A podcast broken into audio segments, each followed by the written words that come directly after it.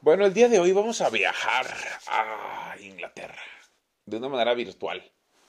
Nunca he estado en Inglaterra, no sé si les he dicho, pero conozco, bueno, sí he estado en los aeropuertos de Inglaterra, nunca he estado lo suficiente en Inglaterra, nunca he pasado una noche en, eh, en Inglaterra. He estado en Inglaterra, en los aeropuertos, tours rápidos, pero nunca he estado para quedarme a dormir. Espero un día iré.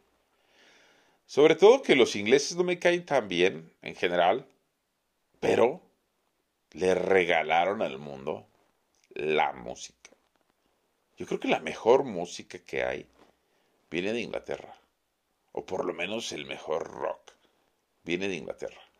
Hoy vamos a hablar de una canción de Elton John que se llama Tiny Dancer y vamos a hablar de una película de la cual esta canción es la parte más importante de su banda sonora. La película se llama Almost Famous, casi famosos. Y es una película que retrata el rock and roll. El rock and roll redentor, me gustaría decir. Porque eso es el rock and roll. El rock and roll es arte, el mejor probablemente de todas las artes que hay. Y hay que recordar que todo arte es arte redentor. Comenzamos hoy con las meditaciones de Chulhu. Yo soy Chulhu y vengo de la oscuridad. Este es mi abismo de ideas. Estas son mis reglas. La primera regla, no se habla del podcast. La segunda regla, los temas son totalmente aleatorios. Ustedes son los responsables de verificar los datos. Tercera regla, este contenido está pensado para mayores de 25 años o gente de amplio criterio. Este podcast es discreto, no secreto. Cuarta regla.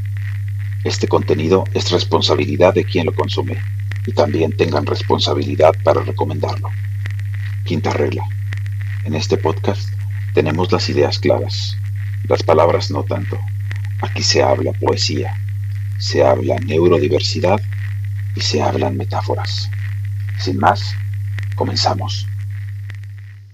Hola, ¿qué tal? Yo soy Churhu y estas son mis meditaciones. Vamos a comenzar el día de hoy, como les estaba diciendo, hablando un poco de una película. Vamos a recapitular una película y vamos a ver cuál es el papel de la música en esa película. Y vamos a ver cuál es el papel de las mujeres en esa película. Pero no de todas las mujeres de un tipo especial de mujer, las conocidas como las musas de los artistas. Vamos a ver qué, qué podemos explorar por esa dirección, a ver qué les parece, ¿ok? Eh, bueno, vamos a comenzar. La película está súper interesante. Eh, a mí me empezó, a mí me recordó la película. La canción que yo creo que es la principal de la banda sonora. Es una canción hermosa, por donde ustedes la quieran escuchar. Una canción de Elton John que se llama Tiny Dancer. Y bueno, que resume a la perfección esa época. La película se llama Casi Famosos, Almost Famous. Y creo que sale Kate Weasley. No recuerdo honestamente quién es la, la protagonista. Porque sin duda la protagonista es ella. ¿eh? Aparece por ahí alguien que es eh, Russell Crowe, por lo menos ese es el, nombre de su personaje. Y Russell es el vocalista y líder eh, de una banda que se llama Stillwater. Y se supone que están por allá de los 60 en Estados Unidos haciendo una gira de estas giras que se hacían todavía en autobús. Eh, y existe un chavito, porque eso es lo que es, es un niño literalmente, que le gusta el rock and roll. Y luego creo que su seudónimo es el enemigo. Pero tiene 14 años este niño, el que le gusta el rock and roll. Y empieza a escribir de rock and roll. Porque pues es la materia que le gusta y empieza a mandar artículos a las revistas. Y entre los artículos que manda, manda uno a Rolling Stone. Y Rolling Stone le gusta mucho lo que escribe este chavito y lo contratan. Con, bueno, no lo contratan a él, contratan al enemigo. Y luego le dicen, ¿sabes qué? Hay una banda nueva que parece que tiene futuro, se llama Stillwater, y te vamos a conseguir que estés con ellos en una gira. Y de esa forma, eh, pues nos escribes ahí un artículo desde adentro de qué es la banda y cómo les está yendo y, y de qué trata su música, ¿no? Una entrevista más a fondo acerca de las personalidades de la banda. Y este chavito simplemente se va. Agarra sus cosas y se va con la banda. Se sube al autobús este donde están haciendo la gira, como les digo, en autobús y van de ciudad en ciudad. Y es entonces cuando se empieza a desarrollar la parte más interesante de la historia porque entra Penny Lane en acción. Y Penny Lane está representando aquí el oficio más antiguo del rock, las conocidas como las groupies. Y bueno, ¿qué son las groupies? Hay muchos tipos de groupies y hay muchos niveles de groupies. Las groupies dicen que es el oficio más antiguo del rock and roll porque también dicen que siempre se han inspirado los, los rockeros en las musas para componer y para cantar. Eh, en las groupies, perdón, porque las musas sería un concepto más amplio. Una musa es una mujer que inspira el arte, que de alguna manera hace que los poetas, los cantantes, los que se dedican, los pintores, escultores, se sientan a gusto para poder hacer su arte. No quiero decir que sea la modelo. O sea, no, no quiero decir que esté ahí parada frente al escultor dos horas sin moverse. No, ella es la modelo. La musa es la que inspira al artista. No quiere decir que sea su modelo. O sea, a lo mejor la musa no es tan guapa, o a lo mejor es un palo, o a lo mejor está chovi, pero es la que lo inspira a querer reflejar la belleza de la mujer. Y luego puede que agarre otra modelo porque la otra modelo es más comercial, pero no es la que está inspirando. Y entonces, bueno, ahí tenemos a Stillwater, que es una banda de rock emergente. Tenemos al enemigo, que es un niño de 14 años que tiene tufos de literato. Y tenemos a Penny Lane. Y Penny, sí, ¿verdad? Sí, Penny Lane. Y bueno, Penny es la musa de, de Crow, que es el vocalista de la banda, de Russell Crowe. Es su musa, pero también es su groupie, que son dos cosas diferentes. Porque, y ahí lo puedes ver en el transcurso de la película, cómo existen las groupies, las que se van con banda A y luego se van con la banda B y luego se van con la banda C. Ellas quieren estar cerca de los rockeros, de los que son famosos. Y después están las, digamos, groupies que son solo de una banda. Las que van de ciudad en ciudad siguiendo una banda porque, porque les gusta su música, porque les gusta su vibra, ¿no? Y ellas obviamente pues tienen relaciones con los de la banda.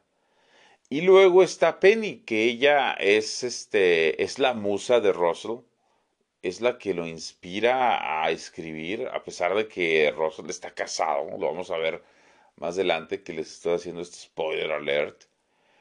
Eh, pero Penny, además de ser la musa la que lo inspira a escribir, también es su amante. A diferencia de las demás que andan, digamos que rolando en cada uno de los miembros de la banda, este, o ellos están rolando con ellas, como ustedes quieran verlo, dependiendo del siglo en que nacieron. Porque luego en el siglo anterior eran las mujeres las que le daban la vuelta a los hombres. Y ahora parece ser que son los hombres los que están rolando entre las mujeres. No lo sé ahí entra una cuestión que ahorita siento que está muy en boga o no sé, siento que son otros tiempos. Lo que hablábamos hace poco del choque cultural, ¿no? Ahora veo que hay tanto chapulín. Qué vergüenza. Mucho chapulín. chapulines everywhere. Total que, ¿quién sabe quién se estaba chapulineando a quién en esta, en esta historia? Si eran ellas las que le daban la vuelta a los músicos, o eran los músicos los que le daban la vuelta a las groupies. El punto es que eso sucedía a excepción de Penny. Y luego pues se van dando diferentes situaciones dentro de la gira. Eh, ellos no están acostumbrados a la fama que les llega de repente, entonces no toman las mejores decisiones. En una de las escenas Russell Crowe se va a una fiesta de adolescentes y termina tirándose del techo de la casa a la alberca mientras grita que es Dios. Y muchas cosas por el estilo que vienen reflejadas por la falta de madurez, pues no dejan de ser unos chavos o unos señores de 22, 24 años, vendiéndole música a unos chavitos de 14 y de 15 años, y esa es la industria musical. Yo trabajé algún tiempo en la industria musical y básicamente eso es lo que mueve la industria musical. No lo que alimenta muchas veces la industria. la industria se alimenta más del adulto contemporáneo del que tiene ya un poco más de dinero para gastar en el concierto, en el merchandising, el merchandising, todo eso, ¿no? Pero los fans, los verdaderos fans, los que entregan su corazón, generalmente son adolescentes y generalmente son mujeres. Se saben enamorar desde muy pequeñas. O se saben ilusionar desde muy pequeñas. O tienen ese gusanito de la ilusión desde muy pequeñas. Aunque también en la película podemos ver un par de groupies eh, hombres que admiran específicamente la música, a diferencia de ellas, que ellas se puede decir que admiran un poco más el éxito. Y esto me recuerda a algo que me decía un compañero locutor cuando yo trabajé en el radio, y él decía que el éxito excita. Y es verdad, ¿no? Hemos hablado también de la, de la hipergamia, de cómo las mujeres, pues este es un fenómeno biológico, ¿no? Siempre tratar de casarte con el mejor proveedor de alimento para tus, tus criaturas, tu camada. Y, y bueno, pues es parte de lo mismo, ¿no? Es parte de esa necesidad de estar seguros, de ese miedo, de esa proyección que tenemos del futuro en el presente de saber si nos va a alcanzar para el próximo invierno y después saber si nos va a alcanzar para el próximo verano. Entonces, esa es la razón de que tal vez, ¿no? Las niñas de 14 años están ilusionadas desde tan chavitas con un, una persona que es exitosa o que aparenta el éxito. Porque el éxito excita. O por lo menos eso aprendí cuando yo estaba en el radio. Y, bueno, es verdad, ¿no? De cierta manera, el éxito tiene algo místico a su alrededor que hace que atraiga a las personas. De repente, es más, pues si lo podemos ver en un ejemplo súper claro con la Belinda, ¿no? Que perdón, pero Belinda es una arregladita y todo. Yo sé que se hizo sus cariñitos ahí con el cirujano, tampoco es que la juzgue por eso. Pero ahí el asunto con la Beli es que, pues la verdad es que está hecha un bombón, ¿eh? O sea, por donde la veas está hermosa. Y luego anda este con el nodal, que en un principio yo pensé que era uno que jugaba tenis y que era europeo y toda la onda. Y bueno, dije yo, por lo menos se consiguió alguien de su liga. Pero no, ya luego me enteré que es un chavo, creo que de Oaxaca. Y no tiene nada de malo que sea Oaxaca, ¿eh? Y no tiene nada de malo que sea prieto. Yo no soy prieto, soy más bien moreno. Yo creo que la diferencia entre prieto y moreno es si te pusiste moreno en el sol o así naciste, ¿no? No lo sé. Yo soy moreno, moreno oscuro. Eh, y no tiene nada que ver con el color. Tiene que ver nada más y absolutamente con el género musical. Porque bueno, para mí es súper importante el género musical de tu pareja. O sea, si un día el FBI se quiere poner duro con esto de la piratería, eh, ojalá que nos separen por géneros musicales. Porque yo no toleraría estar con uno de estos reggaetoneros eh, horribles que cantan cosas que no tienen ningún sentido. O estar junto a uno de estos cheritos norteños, tambora, todo eso que tiene que ver con la música pues folclórica mexicana. La verdad es que no me gusta casi nada. Me gustan los Tigres, obviamente. Me gusta el Vicente Fernández. No es que tenga un disco de ellos, pero sí tengo un par de canciones, una de los Tigres y a lo mejor una de Vicente por ahí en mis playlists. O alguna vez se lo pudieran encontrar en mi historial de búsqueda. Pero de todos modos me parece súper difícil imaginar en un mundo en el que nosotros pudiéramos abstraer el, el éxito de las personas y voy a decir éxito para no decir valor económico, para no decir millones de copias de discos vendidos, o para no decir papers publicados o libros escritos, porque obviamente el éxito lo definimos cada uno de nosotros.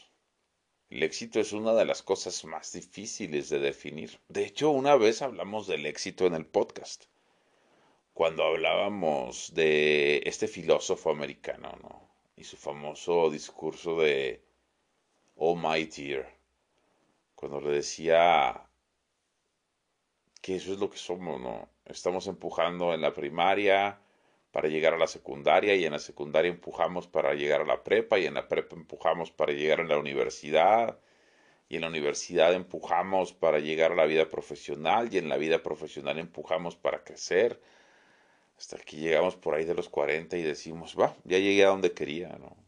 Cualquiera que sea ese punto. Cada uno vamos a definir nuestro propio éxito y también vamos a definir el éxito que queremos atraer. Porque habrá entonces mujeres que quieran atraer el éxito económico. Pero yo conozco mujeres también que su hombre se dedica al gimnasio y probablemente no le va bien económicamente o a ella tampoco, a ninguno les va bien, pero se cuidan y eso es lo que ellos definen como éxito, tener un buen cuerpo y tener una buena alimentación. Y es una, una manera perfectamente válida de ser exitoso. Habrá quien defina el éxito como estar de gira todo el tiempo, tocando para extraños cada día en una ciudad diferente, con un montón de desconocidos apretados en un autobús, eh, sin una instalación sanitaria apropiada, y habrá quien decida el éxito de esa manera. Habrá quien decida el éxito llevando a buen puerto a una familia, o habrá quien decida o defina el éxito con la soltería. Nosotros tenemos la oportunidad o tenemos la obligación de definir cuál va a ser nuestro propio éxito y cómo lo vamos a manejar. Y esa manera en que lo manejemos va a ser la como el, el anzuelo, ¿no? Para enganchar a la otra persona, para que se sienta atraída. Y la película avanza. La película avanza, eh, obviamente el enemigo empieza a entrevistar a Russell Crowe y empieza a entrevistar a varios miembros de la banda empieza a conocer el ambiente de las groupies que no las conocía. Se termina enamorando él de Penny Lane. Ya le cambié el nombre como cuatro veces, ¿no? Ahorita les voy a subir la canción a Twitter a ver si se deja. Y con eso van a saber de qué hablo. La canción se llama Tiny Dancer y es de Elton John. Y es la canción que creo que Russell Crowe le hubiera escrito a Penny Lane. Donde, bueno, era su musa, era su amante, porque además acuérdense que él estaba casado. Y al final en una parte muy triste porque también el enemigo se enamora de ella. Entonces ahí hay un triángulo amoroso muy bizarro. Porque puede ser que en ese momento... Y creo que la película ya está, está cancelada, ¿eh? Porque en una parte de la conversación dice el enemigo, tengo 18. Y luego dice Penny, yo también. Y luego dice el enemigo, no, no te creas, tengo 16. Y luego dice Penny, no manches, yo también. Y luego ya se anima a él a decir su edad. Dice, no, pues la realidad es que tengo 14. Y dice Penny, yo también. O sea, al final, ellos dos tenían 14 y pone que Russell tenía 21. Y entonces Russell estaba teniendo relaciones con Penny pero al mismo tiempo el enemigo, que es el escritor, está enamorado de Penny. Y Russell, a pesar de que de verdad necesita a su diva, a su musa, a pesar de que no es su esposa, eh, pues cuando llega la esposa, cuando la esposa se está acercando a la gira, o más bien cuando la gira se acerca a la esposa, a Russell no le importa en una partida de póker o de no sé qué juego de cartas apostar a, a, Penny. Y literalmente la apuesta y la pierde y se tiene que ir ella con otra banda. Eh, fueron creo que Penny y dos cajones de cerveza lo que, lo que apostaron esa vez. Y se ponen a apostar groupies. Y finalmente, pues Penny decide que no, ¿verdad? Que ella quería estar con Russell o con nadie y se va. Se regresa a su ciudad. Pasado un poquito más de tiempo, ahí hay un conflicto entre el enemigo y Russell por culpa de Penny, porque bueno, cuando llega la esposa y todo esto, Penny tiene una, está a punto de tener una sobredosis antes de decidir regresarse a su hogar y luego en la última entrevista el enemigo le reclama a Rosa, le dice, hey, tú dices siempre que te debes a tus fans. Ella era tu más importante fan. Y la apostaste. Ella era tu más importante fan y no te importó que ayer casi muriera de una sobredosis. Yo la llevé al hospital. O sea, le dice, tú eres un hipócrita, no te ha interesado ni la música, ni nada, eres tú y eres solo tú. Total que el enemigo termina escribiendo el reportaje, lo manda a la revista de Rolling Stones y en Rolling Stone le rechazan el reportaje porque a pesar de que es muy bueno, cuando hablan con Russell para confirmar que sea cierto, que efectivamente es un loco de, del ego y que se tiró eh, de un techo hacia una alberca y que estuvo saliendo con una de las groupies y que está casado y que tienen un montón de problemas como banda, en otro montón de aspectos diferentes en lo personal, pues Russell niega todo a la Rolling Stone y decide no publicar el artículo del enemigo y el enemigo también agarra un avión y se regresa a casa. Y estando en casa con su mamá, el enemigo, recordemos que tenía 14 años, está un poco deprimido y total que Penny lo busca, organizan por ahí un encuentro. Y el encuentro en realidad es un cuatro que les pone Penny para que Russell y el enemigo se junten y puedan terminar esa entrevista. Finalmente Penny agarra un avión y se va a África, se cambia el nombre, pide un asiento al lado de la ventanilla, porque de cierta manera se dio cuenta que siempre fue usada y que y que no fue valorada como lo que era, ¿no? Como una musa de un artista y fue cambiada por un cartón de cerveza. Y al no ser valorada, decide irse. Y ya tenía tiempo con esa idea de marcharse a África a empezar una nueva vida. Y mientras ella se está subiendo al avión, está tocando el enemigo en una puerta de una casa que él piensa que es la casa de Penny, pero es en realidad la casa de Russell. Y cuando entra le dice, bueno, pásate. O es al revés, en realidad es Russell el que va y toca a la casa del enemigo y le abre la mamá y le pregunta por Penny. Y la mamá luego, luego entiende y al final lo pasa con el enemigo. Y el enemigo, este niño de 14 años, está derrotado porque le rechazaron su artículo en la Rolling Stones.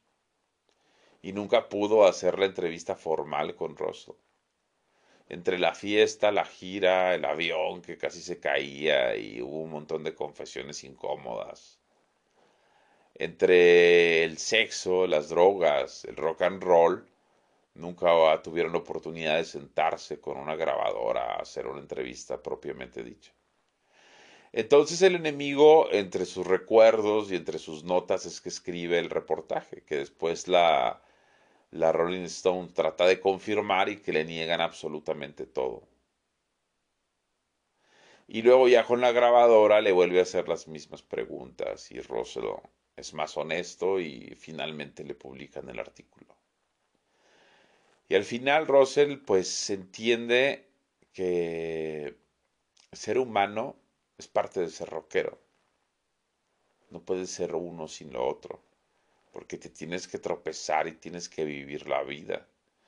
Y antes de escribir el primer verso de una canción o el primer verso de un verso o la primera línea de una novela, la verdad es que hay que besar muchas bocas, hay que patear muchos kilómetros, hay que sentarse en muchos aeropuertos y en muchos autobuses. Antes de sentarse a escribir hay que vivir. Y eso es lo que hace interesante la película. Y eso es lo que hace tan importantes a las musas que se van pasando por la vida de los artistas. Y hace una alegoría al oficio más antiguo del rock, porque no son las, pues no son las meretrices del rock. Ellas son el rock, porque el rock es para las mujeres. Es otra manera desesperada del hombre de llegar a la mujer, de en su desesperación encontrarla y buscar un terreno común para hablarse. Por eso hay tantas y tantas bandas de hombres. Están los hombres construyendo edificios y yendo a la luna y componiendo canciones y escribiendo. Y están haciendo de todo para llamar la atención de las mujeres. Y a veces parece que se logra y a veces parece que no. Es un asunto muy interesante del cual también ya hemos hablado en este programa. Si tienen oportunidad, reviéntense esa película. Casi famosos. Almost Famous.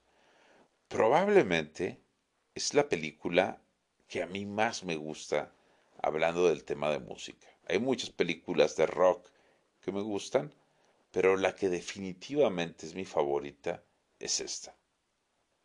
Casi famosos. Stillwater se llamaba la banda. Y tienen un par de cancioncitas muy chidas en la banda sonora.